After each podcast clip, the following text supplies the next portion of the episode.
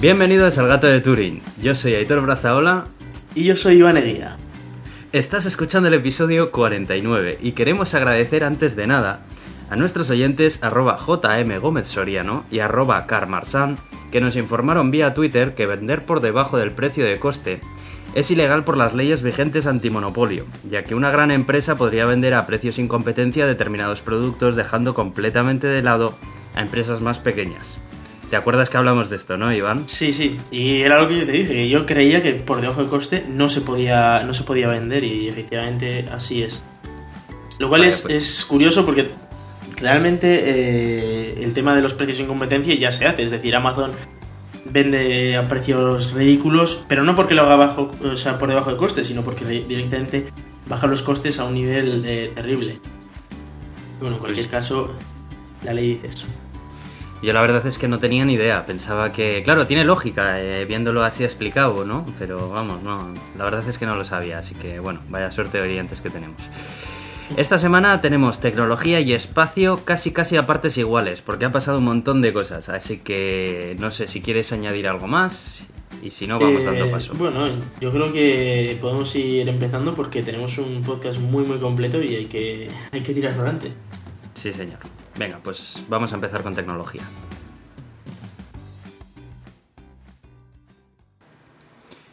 Bien, los chicos del MIT ganan el concurso de diseño para la cápsula Hyperloop, que es el transporte del futuro de Elon Musk. Eh, es muy interesante eh, que dentro de todas estas propuestas ha salido una de la Universidad de, eh, Politécnica de Valencia, dentro, de, dentro de este concurso que organizó Elon Musk. Eh, como ya sabrán la mayoría de nuestros oyentes, pues Hyperloop es un invento que hemos hablado varias veces acerca de ello y es eh, pues eh, el último invento de Elon Musk para evolucionar, digamos, la forma del transporte terrestre, ¿no? Sería una especie de tren que se mueve a una velocidad de espanto, no recuerdo ahora mismo cuánto era más o menos. A unos 1200 kilómetros por hora, si no me equivoco. Eso es, la verdad es que es una locura. De, Entonces, claro, el diseño de estas cápsulas pues eh, no es algo trivial, eh, requiere de, muchos aspectos a tener en cuenta, como la aerodinámica, cómo va a estar sujeto, etc. etc. Bueno, pues parece ser que eh, Elon Musk no quiso desarrollarlo desde cero entero y creó, digamos, un concurso para que estudiantes de diferentes universidades eh, pudiesen lanzar propuestas y entre todas esas propuestas ver a ver si había alguna propuesta interesante a tomar en cuenta y, bueno, pues en ese caso sí, hacer lo correspondiente. De hecho, básicamente lo que, lo que dijo Elon es que él no tenía capacidad para construir esto, que él proponía la idea y creó el concurso. Eh, bueno, SpaceX fue quien creó el concurso y luego hubo un par de empresas sobre todo que se, se colocaron a diseñar directamente ya trazados y a hacer cosas de estas. Con lo cual, eh, Elon Musk es como el promotor de la idea, pero parece que no va a ser el que la desarrolle finalmente.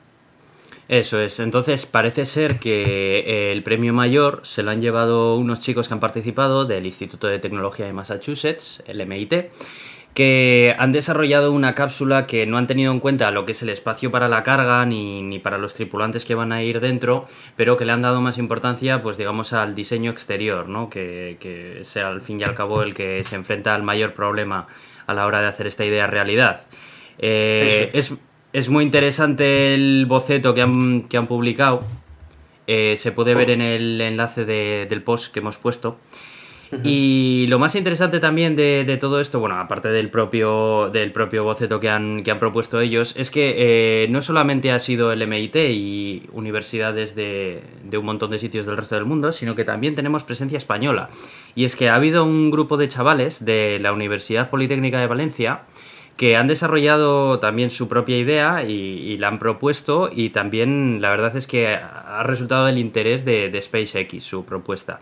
Han hecho un vídeo muy chulo en el que se puede ver un despiece en tres dimensiones acerca de la propuesta que hacen y bueno, salen varias fotos del equipo de chavales que, lo componen y demás, que la verdad es que me ha sorprendido de lo currado que está. Eh, es que bueno, está tan currado hasta el punto de que han ganado el premio absoluto de diseño. Eh, es decir, que, eh, claro, crearon varias categorías. Una de ellas era eh, cuál era el, el vehículo que se iba a construir, el que se, se, construirá ahora como prototipo, digamos, y el que se va a mandar a, a Texas o, o, por ahí. Y luego estaba la parte de diseño en la que tenía que diseñar el vehículo definitivo, el que se colocaría ya en, en el futuro.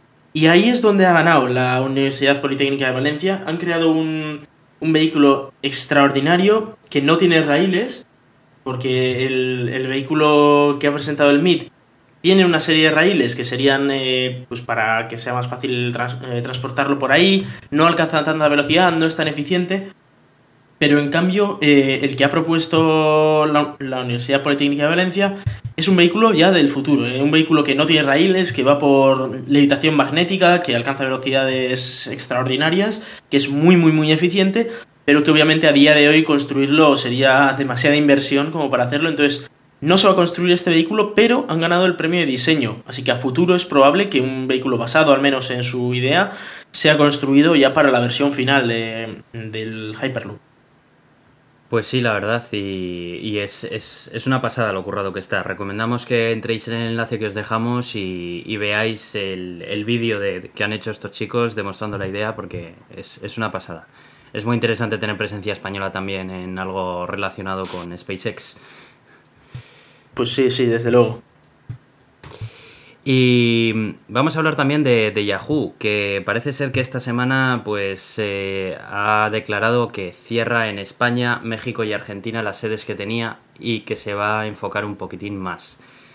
Eh, Yahoo ha estado, la verdad es que se ha dispersado muchísimo, me parece a mí como empresa. Eh, llegaba un momento en el que Yahoo era una empresa que tenía tantas cosas en Internet que además muchas de ellas eh, prácticamente no conocía gente que las utilizaba.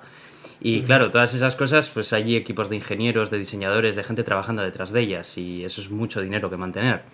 Bueno, pues parece ser que eh, la, la, la, CEO, que en este caso es Marisa Meyer, si no me equivoco, sí, es Marisa Meyer, eh, ha decidido pegar un tijeretazo y dar un golpe en la mesa y decir que, que esto no puede seguir siendo así, que, que van a cerrar un montón de sitios y, y que se van a enfocar un poco más, que van a mantener las, la sección de noticias, deportes, finanzas y estilo de vida, que parece ser que son las que más, eh, las que más se quieren enfocar y, que van a... Eh, no, perdona, lo estoy diciendo mal. Las, las, los pilares de Yahoo son Search, Mail y Tumblr. Y luego están, digamos, eh, la división vertical, eh, la división vertical de la empresa que hace, que es las eh, que he mencionado antes, vaya. Y, y, eso es básicamente que, que Yahoo va, va, a cerrar un montón de un montón de secciones y bueno, se va, se va a centrar un poquitín. ¿Tú utilizas Yahoo... algún servicio de Yahoo? Eh, bueno, yo uso la lista de la agrupación astronómica que está en Yahoo, pero, pero poco más. eh, la verdad es que Yahoo en su día sí que fue algo grande, pero es que ahora mismo está eso... Yo lo veo ya como muy descatalogado Yahoo. Un, algo muy antiguo que en su día estuvo chulo, pero ya está muerto, vamos. Yo creo que Yahoo ha sido Google el que le ha hecho polvo. Mm. Sí, Porque realmente si te paras a pensar, todo lo que hace Yahoo lo hace Google, pero muchísimo mejor. mejor. Sí, sí. Entonces, ¿qué le queda a Yahoo? Eh, porque antaño cuando Google no tenía tantos servicios todavía pues tenían sentido el Yahoo Mail, eh, la página de noticias de Yahoo, el no sé qué, pero es que hoy en día mm. con Google y todos sus servicios, ¿quién utiliza Yahoo? Sí. A no ser de, bueno, eh, conozco personas que mantienen la cuenta de Yahoo Mail desde hace mogollón de tiempo y demás, pero son usuarios muy antiguos que, no sé. En fin, no sé yo si, si yo no, no, lo veo muy claro esto de que Yahoo, aún cerrando y tratándose de enfocar, vaya, como no cambien mucho su estrategia corporativa y, y, su, y su producto, pero mucho tendrían que cambiar. No sé, lo veo complicado esto ya. O sea, aún así sigue siendo una marca que se ve como viejuna. Que no sí, sé. es que encima es eso. Encima es eso. Que, que se asocia al internet de antaño, ¿sabes? No sé. Y si Yahoo está de capa caída, tenemos una empresa que, a mi parecer, eh, está empezando a hacer las cosas muy bien. Y estoy hablando de Microsoft. Eh, lejos de todos los pensamientos que podemos tener de la vieja Microsoft de Steve Ballmer, creo que estamos viendo una nueva Microsoft de Satya Nadella. Eh, no sé si tú también lo percibes, que este Microsoft de Satya Nadella eh, yo creo que es lo que debería haber sido lo que fue el, Microsoft de Balmer. Eh, a ver, es que yo con Microsoft tengo un problema, pero, pero ciertamente se ve que está dando pasos hacia, hacia un poco más abertura, hacia hacer cosas novedosas y tal, más allá de vender licencias de Windows. bueno, pero es que ya prácticamente ni, eso. Ya prácticamente ni eso. Bueno, la noticia que venía a contar. el titular de la noticia que venía a contar era que Microsoft cierra el, círculo con SwiftKey, el teclado de smartphones inteligente que es capaz de predecir las palabras que vas escribiendo, que la verdad es que la tecnología funciona muy bien, eh, pues ha sido adquirido por Microsoft. Eh, es muy interesante la estrategia que está teniendo Microsoft de comprar un montón de aplicaciones y servicios que están funcionando muy bien y que tienen mucha fama, porque está empezando, yo creo que está intentando quitarse también ese, mm, esa fama que tiene de Microsoft de algo viejuno también, ¿no? No solamente que no se haga un Oracle, yo te digo.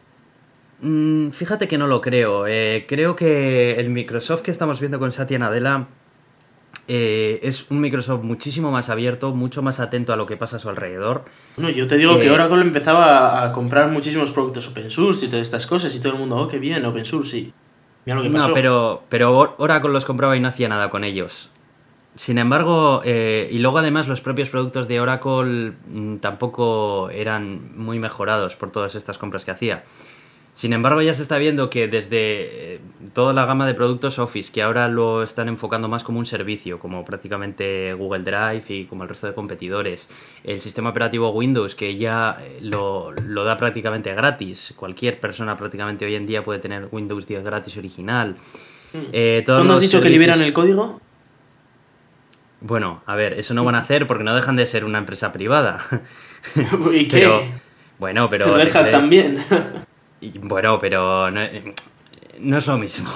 Solo hay que cambiar el modelo de negocio. No sé, yo creo que Microsoft está, está cambiando bastante. A mí me parece que Microsoft está empezando a despertar y, A ver, estamos hablando de un Microsoft en el que cuando salió el iPhone, Balmer se cachondeaba del iPhone antes de salir a la venta el primero porque decía que quién iba a querer un teléfono que no tuviera stylus. O sea, y eso ha sido lo que más adelante les ha causado perder todo el carro de los smartphones. o sea... Acuérdate de aquello. Bueno, Balmer no tenía mucha visión. Ninguna, es que ese es el problema, que ha sido un hombre que ha estado a los mandos de Microsoft, que Microsoft si no se ha ido al traste estando él era porque tenía un montón de activos de la época de Bill Gates y porque ya estaba implantado en el mercado, pero, pero vamos, o sea, ese hombre ha tirado de la carrerilla que ya sigue usando el sistema operativo como si fueran todos borregos. No, pero cuánto, sí, pero eso es cierto, pero ¿cuántos yo creo que la mayor parte de usuarios que se han movido de Windows a otros sistemas operativos como Mac OS X y Linux ha sido en la época Balmer. Porque si te das cuenta, en la época Balmer ha sido la época de Windows Vista, del Windows 7, del Windows 8. ha sido pues una época en la que Microsoft estaba Hombre, y con el Office, que, seguían sin sacar Office para, otras plataformas, querían que si querías utilizar Office te comprases un ordenador con Windows, tal, o sea, era algo que en cuanto lo ha cogido Satya Nadella ha dicho, vamos a ver, señores, esto aquí, los clientes, hay clientes en todas las compañías, o sea, se, saca el Office para iOS, para Android, para lo que haga falta, pero hay que darles el servicio ya. No sé, yo veo que, con Satya Nadella está empezando a tomar otro rumbo la empresa mucho mejor que el que tenía antes. Aunque le quede mucho para parecerse a la empresa que a ti te gustaría. no, no, no, es que le quede mucho, lo veo totalmente imposible que se acerquen siquiera a la empresa que a mí me gustaría, pero bueno, siempre está bien que den pasos de estos. Bueno, y poco a poco además van abriéndose también eh, desde que liberaron también .NET. .NET eh, está clarísimo que ibas a decirme. claro, es que... Ya sería la releche que, que crearan un compilador eh, libre, pero vamos. Bueno, pero ya están dando pasos. Te quiero decir que esto con Balmer no lo habrías visto, pero vamos, ni, en años. No, pues que no. Vamos, y te habrían cobrado la licencia de Windows 10 pues a sus 150 euros seguramente. bueno, ahora vale 139, tampoco es que... A ver. Eh, sí, pero a mí me da que la licencia de Windows 10 eh, no la compra nadie. Que prácticamente no sé, si tienes, Si tienes Windows, sí, pero yo, por ejemplo, si, si quiero ponerme un Windows, tengo que comprarla. Porque yo no tengo Windows. Sí, pero me da a mí que para la siguiente versión de Windows 10 ya va a ser hasta gratis. Han dicho que no hay No sé qué más más. versiones, ¿no? De Windows. Eso es. Que no va a haber más versiones. Yo creo que va a llegar un momento en el que digan, mira, ni actualización ni no actualización. eh, gratis para todo el mundo y a correr. Y O sea, yo- libre, ya sería. Bueno, eso ya... Pero no creo que hayan hecho... ganado mucha pasta vendiendo licencias de Windows 10, sinceramente. No, no creo. Pero lo de Windows 10 ha sido un, una la desesperada para sacar a la gente de XP. Porque aquello tenía más agujeros que. en fin. Claro, es que encima arrastraban de arrastraban también a XP y demás y buah, pero yo creo que una vez que ya han dado el paso de, de poner el sistema operativo prácticamente regalado no van a volver atrás. Al menos fue lo que hizo Apple también a partir de Mavericks, creo, que dijo, mira, a partir de ahora ya si ya cobrábamos poco por el sistema operativo, a partir de ahora no vamos a cobrar. Hombre, nada. es que lo de Apple era muy poco ético basar un sistema operativo en, en BSD, que es un sistema operativo libre, y ya no solo hacerlo privativo, que es una guarrada, sino que encima cobrar por él. Ya es que eso era la guarrada máxima. Entonces, Bueno, bueno, pero- ahora por lo menos ya no cobran por él, aunque sigue siendo privativo, que lo permite, Pero, eh, ojo, la, de, pero la no es de- licencia. pe- pero eso no es del todo cierto, Iván. O sea, no estaban Bueno. cogiendo un BSD y lo estaban vendiendo así sin más. O sea, no, lo habían es modificado un poco. ¿Vale? Lo habían ¿Un modificado poco? un poco. Un poco, dices. Un sea, poco. Le habían cambiado la interfaz de usuario y le habían metido unos cuantos servicios. No creas que eso es una maravilla. Que va, que va, que va, que va. No, no, no, no. Y toda, y toda la gestión de hilos de procesador y todo. Hay muchísimo trabajo por debajo. No, no, no. Yo no estoy de acuerdo con que MacOS Gran- sea... En gran medida eso venía de BS. En gran medida. Mm, ahí hay mucho trabajo, eh, Iván. No, no estoy de acuerdo con que sea un BSD empaquetado y vendido. Pero bueno. No, no, no, no es un BSD en paquete vendido, pero se, pero se basa. Todo el sistema operativo se basa en BSD. Claro, está, está Claro que no es un- vale, de acuerdo, pero, Vale, pues pero de está, que esté eh. basado a decir que, que le han puesto un servidor de ventanas y lo han vendido, hay un cacho, ¿eh? No, pero, hombre, pero eh, del codebase el 90% es BSD. Es que es lo que hay. Bueno, eso el 90% Sobre todo del de kernel. ¿eh? Del kernel prácticamente todo es BSD. Bueno, pero el resto del sistema operativo, que, que un sistema operativo no es solo el núcleo. ya, ya, ya sé que no. Pero vaya. Bueno, pues eh, ahí, queda, ahí queda la cosa, iremos siguiendo un poco. A mí la verdad que me está interesando mucho el rumbo que está tomando últimamente Microsoft. Creo que se están quitando un poco toda la caspa que tenían y bueno, ya, ya, ya veremos a ver cómo va avanzando el- la siguiente gran versión de Windows y, y todo el tema de las licencias que tienen por medio y demás. Yo la A mí, que estoy a mí que me despierten cuando liberen el código de Windows.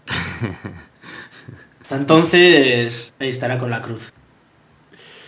Bueno, pues eh, pasamos de noticia a una que me ha llamado la atención como, como conductor habitual y es que la tecnología, pues para muchas cosas eh, te mejora la calidad de vida y para, otra, y para otras cosas también te la mejora, pero de forma más indirecta, ¿no? Quizá.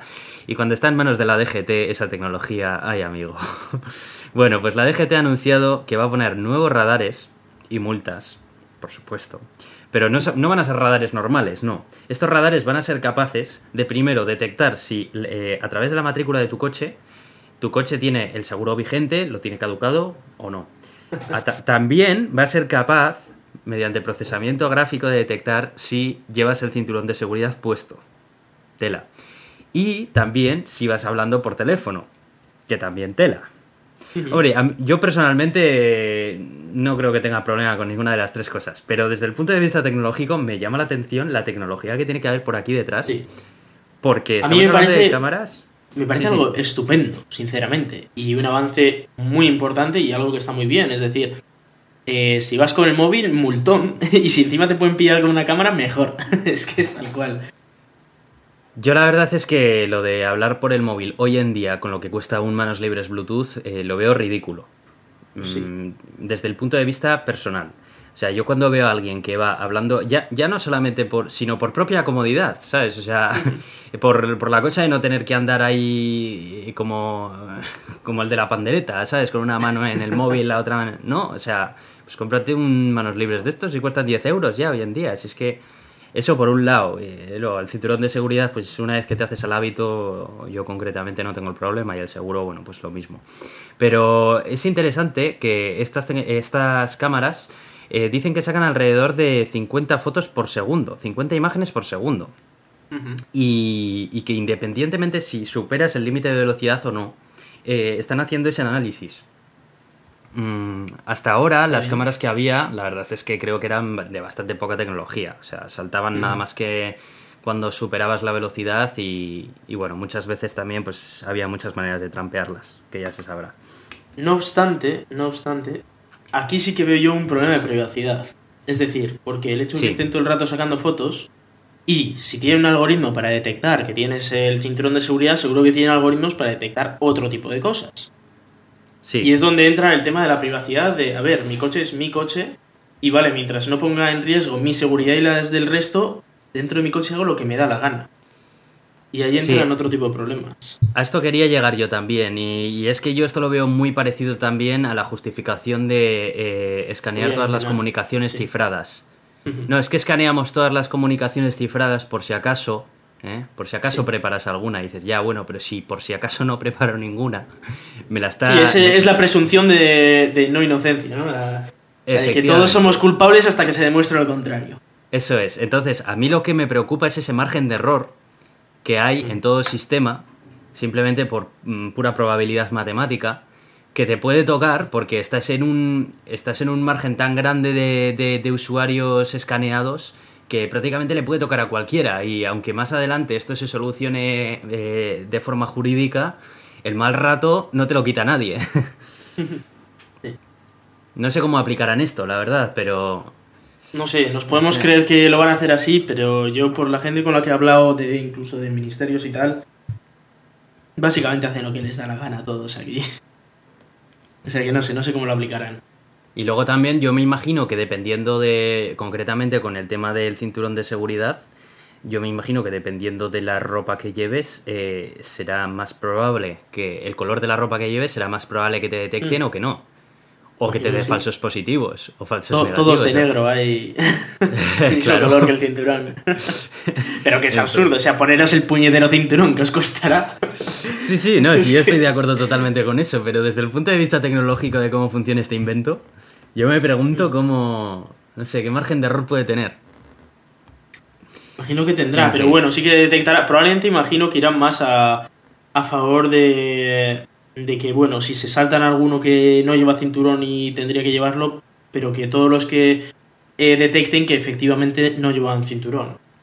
Imagino que irán por ese, por ese ámbito. Que prefieran falsos negativos a falsos positivos.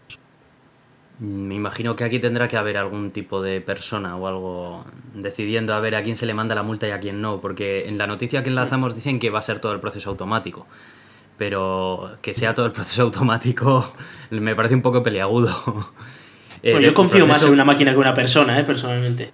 Sí, pero... prácticamente todo. Ya, pero para análisis gráfico yo no. Para análisis gráfico creo que cuando estamos hablando de enviar una multa a una persona ya de, digamos, de denuncia, porque no nos olvidemos que una multa es una denuncia. O sea, denunciar automáticamente a personas basándote en un algoritmo de detección gráfica lo veo muy delicado, al menos a día de hoy. No sé yo, ¿eh? Yo creo que ya avanza bastante eso. Mm, no te creas que es tan fácil, ¿eh? Ya te digo que hay personas que igual te viajan con una con la ropa del mismo color del cinturón de seguridad, que no es nada raro. O sea, que el cinturón de seguridad es negro. Sí, sí, pero ahí puedes, allí puedes tener un, falso negativo, digamos. Pero me refiero Claro, pero ese falso negativo le estás mandando una multa a casa. No, no, no. ¿eh? Un falso negativo es que no le mandas una multa aunque no lleve ah, eh, ah. el este. Pero que sabes que al que le vas a mandar la multa es seguro que no llevaba. Ya, dice reducirlo simplemente a lo eso que está claro. Y dices, bueno, si, eso es, si hay alguno que no está claro tal, pues no le mandas. Pero si está claro, está claro. Hmm, bueno, en ese, en ese sentido, bueno, puede funcionar, pero uff, no sé, yo aún así me parece delicado. pero bueno. y hablamos, otra vez de Elon Musk. Sí, venga, dale. Del amigo, del amigo Musk y bueno, que ha saltado eh, en esta ocasión, bueno, ya sabéis cómo es él, que de vez en cuando, pues, el tío tiene ideas y siempre las ha tenido desde pequeño. Pues, eh, como, como ya dije en su día, lo primero que le dije a una chica para ligar en su vida fue que él pensaba mucho en coches eléctricos. Pues, él es así. Entonces, eh, el otro día, pues, en la conferencia esta de Hyperloop, soltó que, que le gustaría en su día, pues, montar un avión de aterrizaje y despegue vertical eléctrico. Y bueno, pues ya todo el mundo ha dicho, bueno, esta es la siguiente, la va a montar, no sé qué. Pues no, no la va a montar, pero. O no por ahora al menos. pero sí que eh, dijo, la soltó y efectivamente la parte del transporte aéreo es algo que eh, de momento es algo que es muy poco eficiente y que consume demasiados recursos naturales y sobre todo que contamina mucho. Sobre todo en un mundo en el que tenemos miles y miles de desplazamientos diarios, porque si me dices que hubiera cinco al día, como, o sea, cinco al mes como con los cohetes espaciales, pero no. Es una industria que, que tiene muchísimos lanzamientos, eh, muchísimos despegues, me refiero, y, y claro, tiene, eh, tiene mucho poder contaminante. Con lo cual, el tener este, este sistema eléctrico, con probablemente igual alguna batería solar y alguna cosa de esas, pues podría ser muy, muy, muy interesante. No sé qué piensas tú. Pues eh, yo lo veo que técnicamente mm, se, me, se, me, antoja demasiado complicado generar toda la, toda la potencia que necesitan unos motores para poner un bicho como es un avión comercial en el aire eh, únicamente de, de, combustible eléctrico, de, de, forma eléctrica. No sé si tú lo ves realmente algo Hombre, que es factible eh, de hacer a día de hoy. ¿o no? De manera eléctrica se puede hacer, eh, se puede... O sea, ya hemos visto que hay aviones que se mueven por simples hélices. Las hélices tú las puedes hacer mover eléctricamente. El problema es que, claro, eh, en un litro de gasolina tienes muchísima más energía que en un litro de batería. Claro. Y ahí está el problema, que es que tendrías que llevar muchísimos kilos de baterías para poder llevarlo unos pocos kilómetros. Y es lo mismo Claro, que es pasa que- con los coches eléctricos, que la densidad energética de las baterías es bastante mala. Yo ahí le veo el, el punto de fallo. O sea, la idea me, me parece muy bonita, pero imagínate un bicho como es un 777, ¿eh? que para levantar todo eso nada más que con energía eléctrica. Sí. No sé, lo veo muy complicado y que tendrían que aumentar el tamaño de... Si ya es grande de por sí, tendrían que aumentar el tamaño del bicho muchísimo para equiparar lo que lo que hace lo que, lo que hace a día de hoy a lo que haría con energía eléctrica, vamos, no sé, me parece que Sí. ha sido también un poco idea de olla de- del hombre, ¿eh? que este se pone a Sí, bueno, hablar pero a ver, que siempre le pasa, hay que entenderle, ¿no? O sea, es conocerle, el tío la suelta y ya está. eh, a veces se le va y se le va. Pero por cómo lo ha dicho, no creo que es algo que, que en lo que haya pensado mucho, que es algo que habrá hablado, hablado con un par de amigos de estaría chulo hacer esto, pero bueno, como yo he hablado contigo alguna vez de, oye, estaría chulo hacer no sé qué, pero no me voy a poner a hacerlo. Este te monta un concurso de estudiantes de universidades de toda España, de todo el país, eh, de todo, de todo el mundo quería decir, Sí. y, y te monta rápido algo, ¿eh? Pero Pues sí, pues sí. No obstante, al rescate de este tipo de proyectos hay una empresa española que, que ha presentado esta, esta semana sus baterías. Baterías que tienen grafeno ya en su interior. No, no estoy muy seguro si es el cátodo el que tiene grafeno o no. El caso es que eh, son unas baterías que tienen muchísima más densidad energética, de esto de lo que hablábamos, que es muy necesario, y que se pueden cargar muchísimo más rápido hablábamos de que se podrían cargar en, en apenas 20 minutos o una cosa así. Y eh, que tiene una capacidad muchísimo más grande. Estamos hablando de que eh, con 20 minutos igual puedes tener un coche funcionando durante, durante 800 kilómetros y que encima no se fastidia la batería con ese- esa carga tan rápido, tan rápida, lo cual es algo excepcional. Eh, imagínate lo que podría cambiar aquí el, panorama, que, que el Tesla aquí de turno, pues de repente en vez de los 500 kilómetros, pues tenga 800.000 kilómetros de autonomía y que en vez de en 45 minutos se te cargue en 20. Y que no se te fastidie la, la batería, que esa es otra. Me, me comentabas antes off the record que esta es una tecnología por la que Tesla estaría muy interesado y que... Eh, por lo que probablemente esté interesada, o al Tesla, menos ¿no? si, claro, si yo fuera Tesla estaría muy interesado, desde luego, porque eh, supone una nueva tecnología, ellos fabrican, eh, los de grafenano, fabrican celdas, es decir, que Tesla podría seguir fabricando las baterías y simplemente comprando las celdas a, a esta gente, o directamente comprar la empresa, porque ya sabemos cómo son estos. Pero, eh, pero claro, imagínate, ¿no? En la, en la fábrica de baterías de, de Tesla de Nevada, que le vengan cargamentos de celdas de grafenano y ellos monten con ellos. Porque claro, hay que tener en cuenta que una batería tiene como mil celdas o más celdas, hay un montón de celdas. Que le vengan un montón de celdas de grafenano, ellos las monten ahí en sus baterías y tienen una batería excepcional. Con muchísima capacidad energética y, y que además se carga muy muy rápido y sin, sin que se fastidie. Oye, ¿y esta Eh, tecnología se podría aportar también a los smartphones? Sí, sí, claro, claro. Es, es la misma tecnología y se puede aportar a cualquier cosa en la que lleves una batería. Y, y eso es lo que es lo que es realmente increíble. Estamos hablando de 700 vatios hora por kilogramo. Eso es una barbaridad. Pero una barbaridad de, de, locura. Nosotros, por ejemplo, en Open Stratos, que tenemos que andar ahí con la batería, ya nos gustaría tener esta densidad energética. La nuestra está como seis veces por debajo de esto. Entonces, claro, eh, tener esta capacidad de meter tanta, tanta energía en un espacio y en un peso mucho más pequeño hace que, claro, que puedas tirar muchas más millas con ella y, bueno, ya el hecho de que se pueda cargar un montón de veces, hablaban de que después de 400 ciclos no se nota ni siquiera una pequeña pérdida de capacidad. Ciclos de 0 a 100, ojo, y viceversa. Significa que están cargándola 100% la batería, descargándola al 0%, así 400 veces, y no ha bajado nada la capacidad de la batería. Wow, qué pasa. Eso no, no se había visto. Hace antes. falta esto, ¿eh? Hace Esto falta. se necesita, sí, sí, sí. Se necesita, desde luego. Es una, es una pasada. Cada vez más las cosas van a tirar de baterías y es que la tecnología de baterías que utilizamos a día de hoy es- sigue siendo prácticamente la misma que hace siete años, por lo menos, tranquilamente. Sí, sí. Básicamente en lo que se basan es en mejorar un poco el proceso de fabricación y entonces tienes un poquito más de densidad, un poquito más de tal, un poquito... Sí, pero, o te meto un poco pero es la misma tecnología, claro. qué sé, sí, pero es, es, esa, es ese momento en el que dices, sí, o sea, voy mejorando mi tecnología de fabricación y entonces mejoro el producto, pero eh, no es algo que cambie completamente. Y esto sí, el meterle grafeno directamente, que eso lo que hace es que sea más resistente, que tengas más capacidad, etcétera, el hacer eso supone un cambio total, supone pasar a cuatro veces más capacidad de repente. Y esos son los cambios que, que interesan para estas cosas. Esperemos que el precio sea lo más bajo posible, porque esa es otra.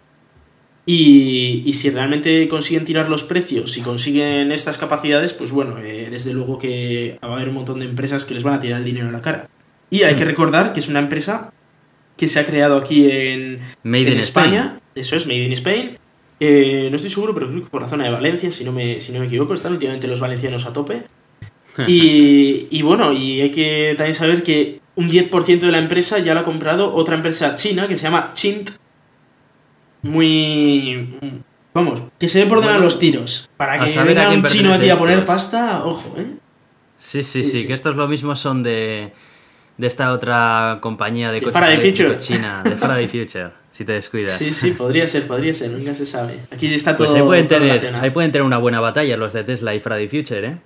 Estaría muy a bien. quién se sí. queda con esa tecnología. Sí, sí. Y bueno, en cualquier caso, Tesla, ya que tiene unas fábricas enormes, podría dedicar un trozo de esa fábrica a I D y a intentar fabricar baterías de grafeno, que estaría muy bien. Dicen, Pues sí, oye, pues pues sí. igual no podemos nosotros hacer eh, o comprarles o lo que sea, pero podemos fabricar nuestras propias baterías, nuestras propias celdas. No lo sé, a ver, pero sí que me gustaría ver muchísimo, muchísima investigación en este sentido. Estaría muy bien eso. Muy bien, pues eh, nos hemos acabado todo lo que teníamos con tecnología. ¿Hablamos de espacio y de otras ciencias? Eso es, pasamos a hablar de espacio. Venga. Seguro que tienes una buena cámara. Sí, sí, de esas grandotas que todo el mundo le ha dado por comprar que valen una pasta. Y también estoy seguro de que te llevas 10 minutos mirando por el visor cada vez que haces una foto, haciendo el paripé, claro, porque en verdad no tienes ni idea de cómo usarla. Bueno, pues ya va siendo hora de que te formes, muchacho. Sigue nuestro podcast, fotografía y retoques digital, y te enseñaré cómo sacarle partido a tu cámara reflex en un Clip Plus. ¡Hala! A seguir escuchando tu podcast favorito. Bueno, pues son- eh, parece ser que están listos todos los detalles de la primera misión del SLS, que parece ser que es el cohete más grande jamás construido. Ya hablamos aquí del Todo, lo tengo que poner entre comillas, pero bueno, ya te lo... digo. Vale, vale, vale, vale. Ahora cuando termine con esto le das caña tú, ¿vale? Eh, bueno, pues parece ser que van a lanzar eh, con este cohete SLS una cápsula Orion en la que se quieren integrar un montón de 13, concretamente 13 pequeños CubeSats, que son pequeños satélites, que tienen eh, diferentes misiones de, investigación. Concretamente, eh, entre ellos va a haber uno que sobrevolará la Luna para conocer más de su superficie, otro que va a estar buscando agua y otros recursos en ella, otro que recorrerá cráteres y rincones oscuros de la, de la Luna buscando hidrógeno, Eh, también van a explorar un pequeño asteroide, depósitos de hielo y demás, pero lo más importante también pues es eso, ¿no? Eh, probar que este cohete es capaz de, iniciar una misión, de momento no tripulada, pero que es el que más adelante quieren utilizar para llegar a, para llevar a los humanos a Marte, ¿no? Es lo que muchas veces han dicho. Mucha imaginación tiene, sí. Adelante, dale caña. Vale, a ver, bueno, has dicho que es el cohete más grande de la historia de la humanidad, eh, muy entrecomillado porque eh, la versión que va a volar eh, ahora en la, en la, primera es el SLS Block 1, que es más pequeña que el Saturno 5 que nos llevó a la Luna. No obstante, está planeada para el futuro, para 2025-2030, la versión Block 2, que sería más grande que el cohete Saturno 5, que hasta ahora es el más grande que jamás se ha creado, efectivamente. Y sería entonces este más grande todavía que aquel. Y luego eh, está eh, el hecho de, bueno, de esta barbarie que acaba de hacer la NASA construyendo este bicho.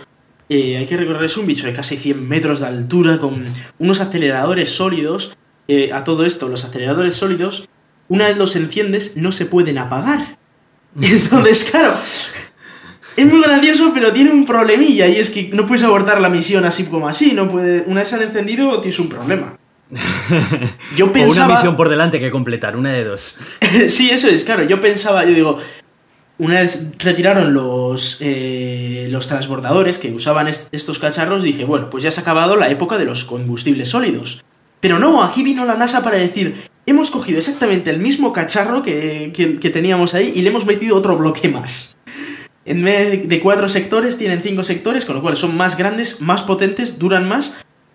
Y, pero tienen la misma tecnología que hace 50 años y es una vez se encienden no se pueden apagar, con lo cual eh, me parece bastante absurdo. Es un gasto impresionante. Luego, la otra. es una tecnología bastante antigua, por lo que. Sí, sí, es bastante antigua. Y luego, sí que es verdad que el cohete está muy bien porque es de criogénico, es criogénico de hidrógeno y oxígeno, de manera que es eh, respetuoso con el medio ambiente. Esto está bastante chulo, es muy ecológico porque solo genera agua eh, en, el, en, el, despegue. Está bien eso. Pero eh, tenemos el, problema básico que, yo no entiendo ahora muy bien por qué la NASA... Bueno, esto lleva desde hace tiempo, desde la época de Bush, pero eh, no entiendo muy bien por qué la NASA ha decidido seguir con un proyecto como este. Por algo tan simple como que si tú, por ejemplo, te estás haciendo una mudanza, lo que haces es... imagínate que tienes que comprar un coche, ¿no? Para hacer la mudanza pero si no te entra todo en el coche, pues haces cinco viajes. Lo que no haces es comprarte cinco coches para hacerlo todo de un viaje. Entiendo yo, ¿eh? Entiendo yo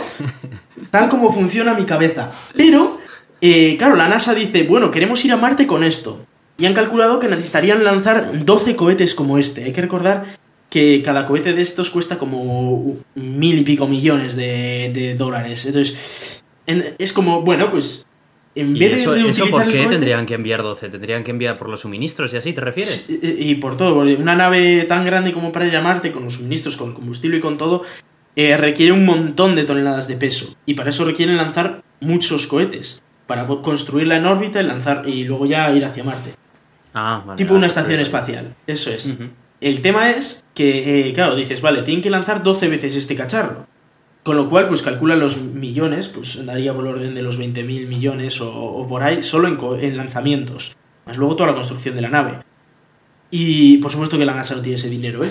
Pero descontando eso, eh, claro, yo pienso, en su día, cuando, cuando Elon Musk dijo lo del cohete reutilizable, dije, claro, ahí está la clave, lo aterrizas y lo vuelves a lanzar, de manera que el, ahorro es brutal. Eh, por ejemplo, comparativamente, Cohetes como el Falcon Heavy, que va a presentar este año SpaceX, se requerirían igual unos 20-25 lanzamientos, que son como el doble.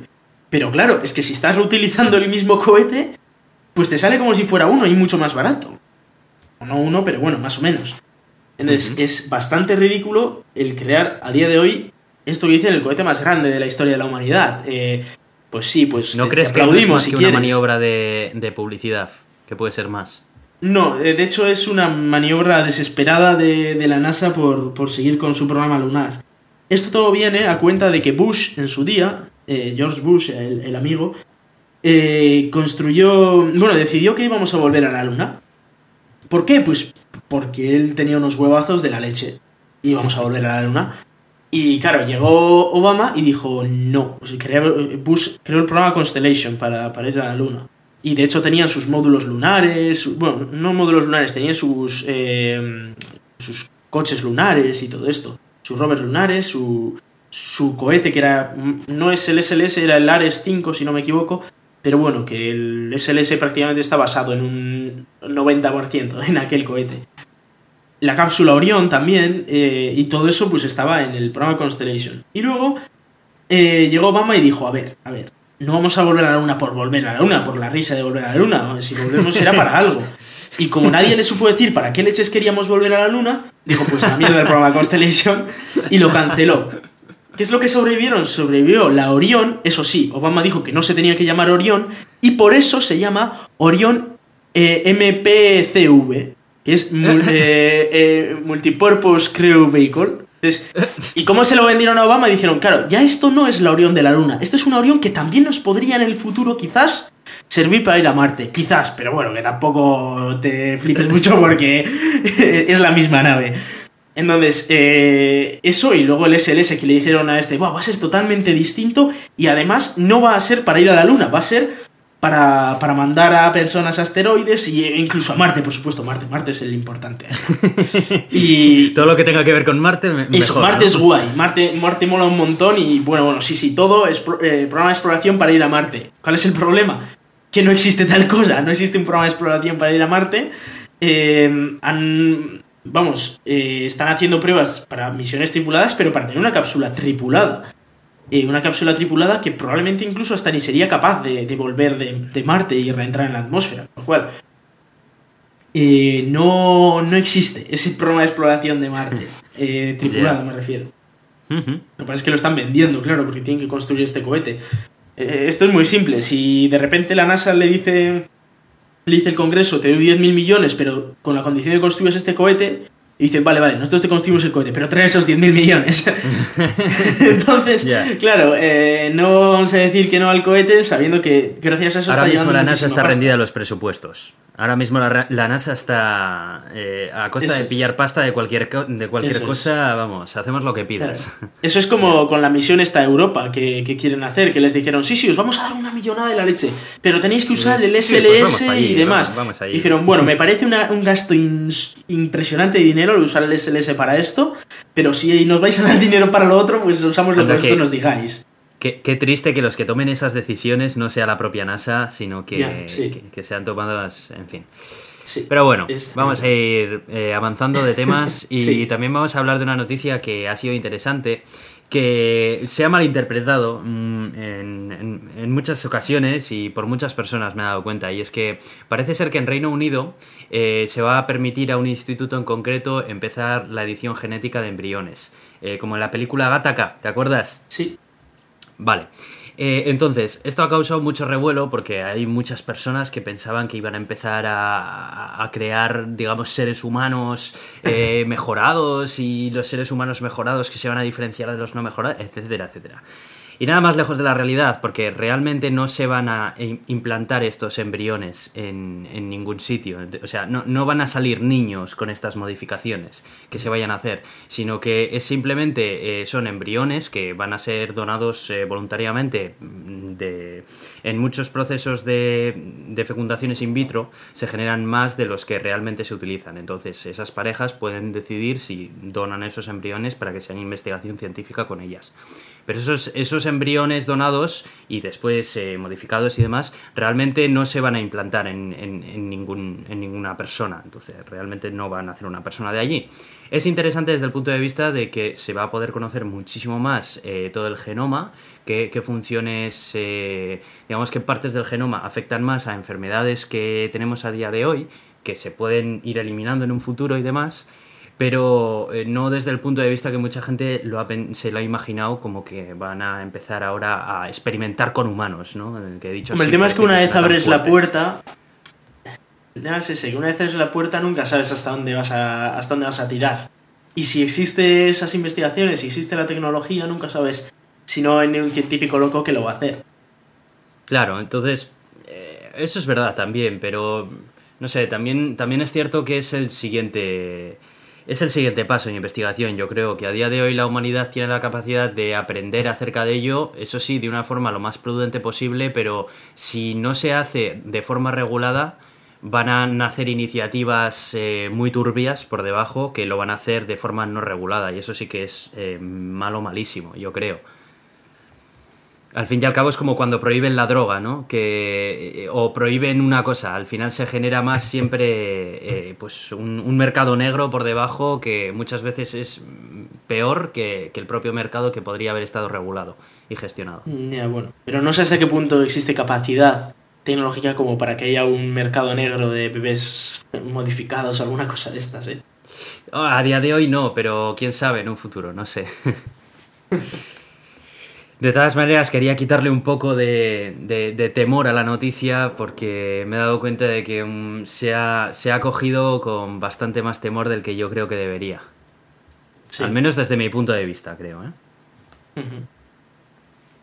Y Hace poco estuvimos hablando también de, un eh, de un generador que sería capaz, un generador de, fusión que sería capaz de mantener, digamos, esa fusión y generar energía limpia que proviene de, la fusión del plasma de hidrógeno eh, en Alemania.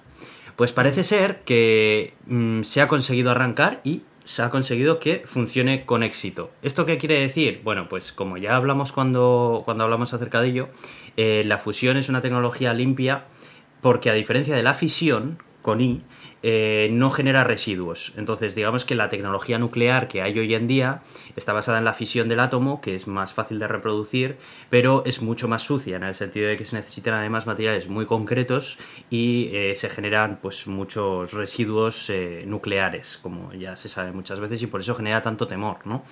Sin embargo, la fusión, que es precisamente la operación contraria, pues eh, carece de todos estos problemas y además se basa en, el hidrógeno, que es algo pues eh, muy común en el, planeta en el que vivimos. Hasta ahora la dificultad que había era eh, tener algún tipo de material o algún tipo de contención para hacer fusión, porque la fusión, el problema que tenía era, que siga teniendo de hecho, es que se necesita hacerlo a una cantidad de grados muy alta, entonces no existía una manera hasta, hasta el día de hoy de, poder hacer esa fusión. Tampoco es que no existiera, o sea, a ver, existen maneras de, generar plasma plasma bien, o sea, existe el modelo Tokamak que es el que están haciendo en ITER, por ejemplo. Claro, pero no de, no de forma eh, no de forma que se pueda mantener, digamos, a largo plazo, ni, como para producir energía de forma comercial. Hombre, el, mayor problema, bueno, de hecho es el que eh, hablamos en su día aquí, que es eh, que el, sistema Tokamak, que es el que a día de hoy está más extendido y es con el que están creando el primer producto a lo bestia, que es el de ITER, que es el que va a generar energía por primera vez en teoría, eh, tiene el problema de que es mucho más complejo de, de, tener el plasma ahí de, de una manera estable, digamos y que además se requiere muchísima energía para, mantenerlo ahí. El problema que tenía eh, la otra versión, que era el Stellarator, como el del Wendelstein 7X, que es el que estamos hablando aquí, el alemán, que, por, cierto, por cierto fue Merkel la que leía el botón rojo, eh, este, claro, el problema que tenía Eso este, quiere decir algo, ¿eh? el problema que tenía el Stellarator era eh, que era extraordinariamente complejo. El tokamak es un simple donut y en cambio el Stellarator no es un donut, es un donut que se retorcía sobre sí mismo eh, para que todas las partes del plasma generan la misma cantidad de energía magnética y tal. El problema que tiene esto, eh, que es muchísimo más complejo de construir y muchísimo más caro. No obstante, podría ser efectivamente la manera más simple de hacerlo o la mejor manera de hacerlo. Con de todas maneras, aunque sea caro por la calidad y la, y la cantidad de energía generada por este sistema, yo creo que no sería difícil eh, el amortizarlo. ¿eh? Claro, pero depende, porque hasta ahora no, no, existe ningún reactor de fusión nuclear que haya generado energía. No existe. Y no va a existir en muchísimos años. Yo calculo que mínimo es 60, como para que sea para producción. Eh, este Stellarator, hay que recordar que el, el 7X este no está para generar energía. No se está creando para generar energía, sino simplemente para poder eh, tener el plasma de manera estable. Que es en lo que parece ser que, se va a conseguir y que de momento, bueno, ya os ha dicho Hitor, se ha puesto en funcionamiento y de momento es lo que están haciendo, intentar mantener el plasma de manera estable. No obstante, sigue consumiendo mucha más energía de la que genera, con lo cual eh, no, es, no, es un reactor de fusión que no sirve para producir energía, porque no... Ya, eso sigue siendo un gran problema. Claro, claro eh, consume más energía de la que genera. En teoría, ITER debería ser el primero que generaría más energía de la que consumiría. Pero también hay que recordar que es un Tokama, que no es un Stellarator, sino que es la otra versión, la del Donut. Entonces habrá que ver, a ver si funciona efectivamente este Stellarator y si se puede construir a gran escala como ITER y poder generar la primera eh, central de energía de fusión en un Stellarator, que sería muy chulo también de ver. Pues sí, la verdad. De todas maneras es un, es un avance muy importante y es un paso más adelante que necesita esta tecnología que que la verdad es que yo tengo muchas esperanzas en este, esta tecnología. Me parece una solución muy, muy limpia y, muy efectiva al consumo energético cada vez mayor que tiene la raza humana. La verdad es que me, me, interesa todo este tema de la, de la, fusión y demás. Sí, desde luego es una energía muy limpia. ¿eh? Y casi inagotable además, porque hidrógeno tienes agua a aburrir en el mar. Claro. Y el producto es. helio, que el helio es totalmente... Eh, Vamos, es, es inerte, es un gas inerte que no, tiene ningún peligro. Bueno, y una noticia que sobre todo les encantará a los magufos que, y a todas esas personas que todavía siguen pensando que la humanidad no llegó a la Luna, eh, y es que hace dos años, eh, no, ya va a hacer casi tres, ¿no? Eh, pues, la sonda Chang'e y el rover Yutu, que mandó la Agencia Espacial China a la Luna, eh, pues ha, liberado todas sus fotografías que ha encontrado y se pueden ver en una página web que nuestra queridísima Emily Ladawala se ha tomado la molestia de recopilar todas esas, eh, todas esas fotos y ordenar de forma que sean fácilmente encontrables, ya que por lo visto, aunque estas fotos ya estaban disponibles desde hace un tiempo, solo estaban disponibles en una página web en China que estaba escrita únicamente pues en chino. Así que Emily se ha tomado esta molestia y se puede gozar de un montón de imágenes en muy alta resolución de la, de la luna a día de hoy, porque parece que estamos muy acostumbrados a que todas esas imágenes de la luna que, se veían eran imágenes de, por aquí, allá cuando fuimos a finales de los 60, ¿no? Pues por fin a día de hoy se pueden ver eh, eh, imágenes de la luna del 2013. De la superficie, sobre todo, que es lo chulo. Eso es, de la superficie de la Luna y la verdad es que son una pasada con la tecnología de fotografía que tenemos hoy en día, que es muchísimo mejor que la que había antaño. Y, bueno, ahí se puede ver la superficie de nuestro satélite, que mucha gente sigue diciendo que es imposible llegar allí. bueno, lo que decían era que no habían llegado las personas, ¿no? Porque no se haya repetido y un montón de conspiranoias de esas. Pero sí, en cualquier caso está chulo ver ahí a, como ya tenemos rovers chinos ahí andando. No descartaría que en unos años manden chinos de verdad, chinos humanos. Pero bueno, en cualquier caso, eh, parece que las fotos son, bueno, fotos son espectaculares, eh, os aconsejo muchísimo verlas. Y, desde luego que muchísimas gracias a Emily y muchísimas gracias también a, China por haber hecho esto posible. Pues sí, pues sí. Eh, hemos dejado el enlace en las notas del programa para que entréis en, una noticia hipertextual que más adelante pues os, os, va a enlazar con estas imágenes. y, y bueno, ahí están, para que las echéis un ojo, que son, son muy interesantes. Eso es. Y vamos a hablar de, un planeta rocoso gigante que parece ser que se ha, se ha, descubierto gracias al telescopio espacial Kepler, en la misión esta nueva que está teniendo ahora, la K2, que es que ya, que ya que se le rompieron unos, giros, unos eh, volantes de inercia, pues bueno, dice, pues ya que se me han roto dos, pues con los otros dos puedo más o menos apuntar a ciertas zonas.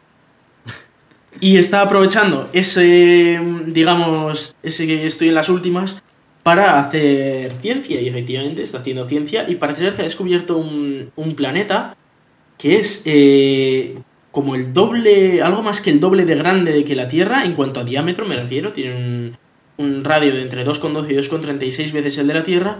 Pero lo más sorprendente es que tiene una masa de entre 10,2 y 22,3 masas terrestres. Es decir, que es muchísimo más masivo que la Tierra, lo cual significa que su densidad es compatible con que tenga rocas, con que efectivamente tenga eh, silicatos y cosas de esas, o, bueno, rocas.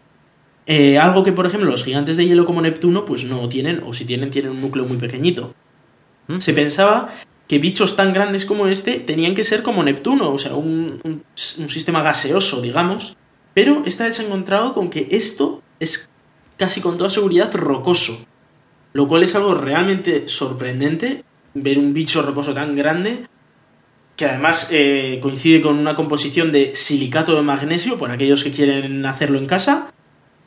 Y eh, está allí pues, eh, en, una, en una estrella llamada BD más 20594, por si alguno quiere ir. Y eh, es realmente un descubrimiento espectacular que, que, es muy chulo ver cómo el universo nos sigue sorprendiendo día tras día de cosas que creíamos que eran extraordinariamente complicadas de que se crearan, pues ahí están, esperando que las descubramos con nuestros telescopios. Es alucinante lo, lo poco que sabemos, ¿eh? ¿eh? Parece ser que cuando ves un atlas planetario está ya todo ahí puesto, y, pero es que ahí, vamos, ahí, en fin, hay un montón de cosas que, que están ahí fuera y que, y que todavía no conocemos. Pues sí, pues sí. Muy bien, pues eh, esto han sido todas las noticias que teníamos por hoy.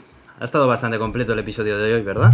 Sí, sí, yo creo que hemos hecho nuestra, nuestra relación. Y hay que recordar que la, la, próxima semana, más o menos la próxima semana, porque ya veremos a ver cómo lo cuadramos, eh, tendremos eh, el episodio 50. Y ese va a ser un episodio muy, muy especial, del que por primera vez no vamos a revelar nada en el episodio anterior. Así que eh, yo os aconsejo muchísimo que lo escuchéis porque va a ser muy sorprendente. Muy, muy sorprendente a quién vamos a traer sobre todo. Así que bueno. Eso es, así que... bueno, me da un poco de miedo que nos falle algo. que nos falle... O... A ver si... Bueno, luego siempre podemos llevar a la rana a Gustavo y decíamos que ese era nuestro plan inicial, pero... Eso es, no creo que ningún oyente se moleste, ¿verdad? La rana Gustavo está bien también. Bueno, en fin, veremos a ver. Esperemos que nos funcione todo bien y que nos salga todo como tenemos idea y, y nada más. Eh, nos podéis escuchar en Euska Digital los jueves a las 7 de la tarde y la repetición el, el domingo a la misma hora.